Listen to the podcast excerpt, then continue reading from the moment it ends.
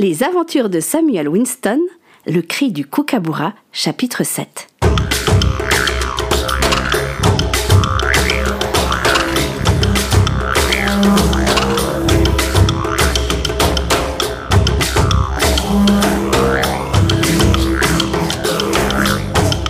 Une forte odeur de brûlé envahissait la clairière. Ils avec horreur au loin un mur de feu qui s'étendait sur des centaines de mètres, formant comme un barrage. Les flammes léchaient les troncs secs des eucalyptus et les consumaient en un rien de temps. Une nuée d'oiseaux leur passèrent au-dessus de la tête dans un concert de cris assourdissants.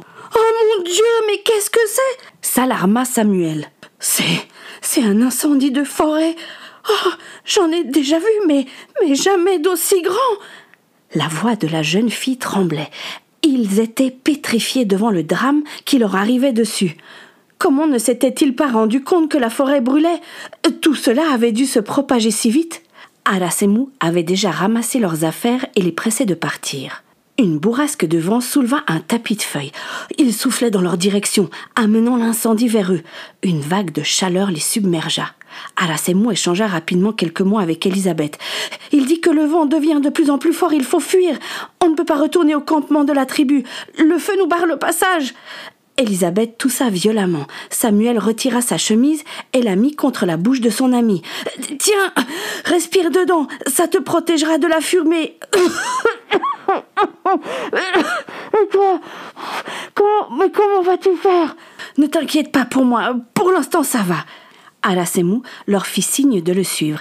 Il fallait absolument s'éloigner du danger. Ils se mirent à courir, éclairés par les flammes qui prenaient de l'ampleur et semblaient gagner du terrain à chaque minute. Ils trébuchaient, se faisaient griffer par les arbustes, mais malgré tout, ils continuaient à avancer.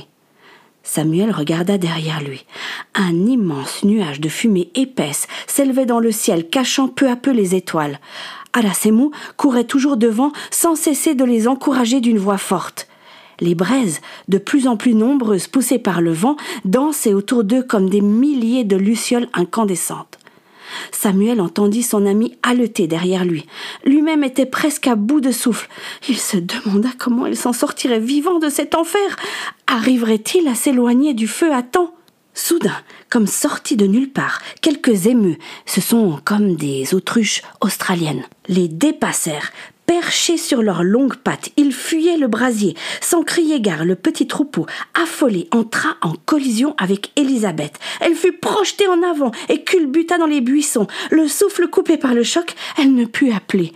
Samuel ne se rendit pas compte tout de suite de la situation, mais lorsqu'il voulut s'assurer qu'elle était toujours derrière lui, et qu'il ne la vit plus, son sang ne fit qu'un tour. Le bruit des arbres tombant au sol, le mugissement du vent, le craquement du bois emplissaient l'air. Il appela Elisabeth, mais sa voix se perdit dans la nuit. Il rebroussa chemin sans avertir Arasemu, qui était plus loin devant. Il ne fallait pas perdre de temps. Il n'eut fort heureusement pas longtemps à chercher. Elle était justement en train de se relever quand il arriva près d'elle. Oh, mais Dieu merci, je t'ai trouvé. Samuel, il faut partir vite. Je sens la chaleur de plus en plus fort. Où est Alasemou bah, Je sais pas. La dernière fois que je l'ai vu, il courait devant moi. Samuel, on va jamais s'en sortir. C'est trop énorme. Le vent forcit et la fumée devint encore plus dense. Il devint difficile de distinguer ce qui les entourait. Les deux jeunes gens se mirent à tousser sans pouvoir s'arrêter. Samuel prit fermement la main d'Elisabeth. Je ne te lâcherai pas. Si l'on doit vivre, ce sera ensemble. Et si l'on doit mourir, ce sera ensemble. Désorientés, ils eurent une hésitation sur la direction à prendre. Oh, Samuel, regarde, il y a des petits animaux qui partent dans ce sens. Ah, il faut les suivre. Ils détalèrent en priant de toute leur force qu'ils puissent échapper à cette fournaise. Arasemo avait disparu. Aucun des deux n'aurait pu dire combien de temps ils coururent la main dans la main. L'instinct de survie était si fort qu'il leur donnait des ailes. Mais ils ne pouvaient pas courir indéfiniment. Hors d'haleine, épuisés, ils étaient sur le point d'abandonner quand soudain ils furent arrêtés par une falaise. Samuel dérapa et bascula dans le vide. Élisabeth le retint de toutes ses forces et au prix d'un effort surhumain réussit à le ramener sur la terre ferme. À genoux, Samuel tenta de reprendre son souffle. Élisabeth, à bout de force, était couchée sur le dos, les bras en croix. Ils avaient inhalé beaucoup de fumée, et une toux rauque les secouait par intermittence. J'en peux plus s'étrangla Samuel. Moi non plus. Oh, oh, je sais pas. Je sais pas si. si je vais avoir la force de continuer. J'ai peur. Moi aussi. Ils scrutèrent les alentours, cherchant un moyen de contourner cet obstacle, mais ils durent se rendre à l'évidence, ils étaient pris au piège. L'incendie n'avait pas faibli et continuait sa progression. Ils se rapprochèrent l'un de l'autre, frissonnant malgré la chaleur que dégageait le feu. Brusquement, la jeune fille se leva. Ah non, je refuse de griller comme un vulgaire opossum s'insurgea Elisabeth. Elle se pencha au-dessus de la falaise. En contrebas, elle distingua une rivière. Il faut sauter ah, mais t'es folle On va se briser le cou Franchement, je préfère mourir en tentant quelque chose plutôt que d'attendre que le feu nous dévore. Elle ajouta, en montrant du doigt un coin sombre de la rivière, juste en dessous de leur pied. Oh, mais regarde, on dirait qu'il y a un bassin. J'espère qu'il est profond.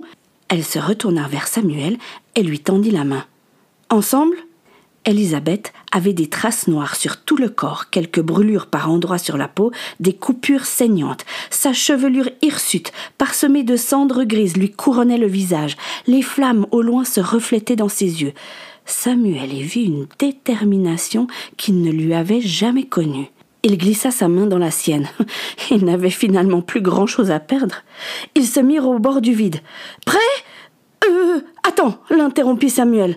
Euh, euh, j'aimerais prier avant. Bah, fais vite. Euh, Dieu, nous remettons notre vie entre tes mains, protège-nous et, et sauve-nous. Amen. Amen. Prêt? Attends, attends. Et quoi encore s'énerva la jeune fille. On n'a pas le temps, Samuel. je t'aime. À peine avait-il prononcé ces mots qu'il prit son élan et entraîna Élisabeth à sa suite. Ils sautèrent dans le vide.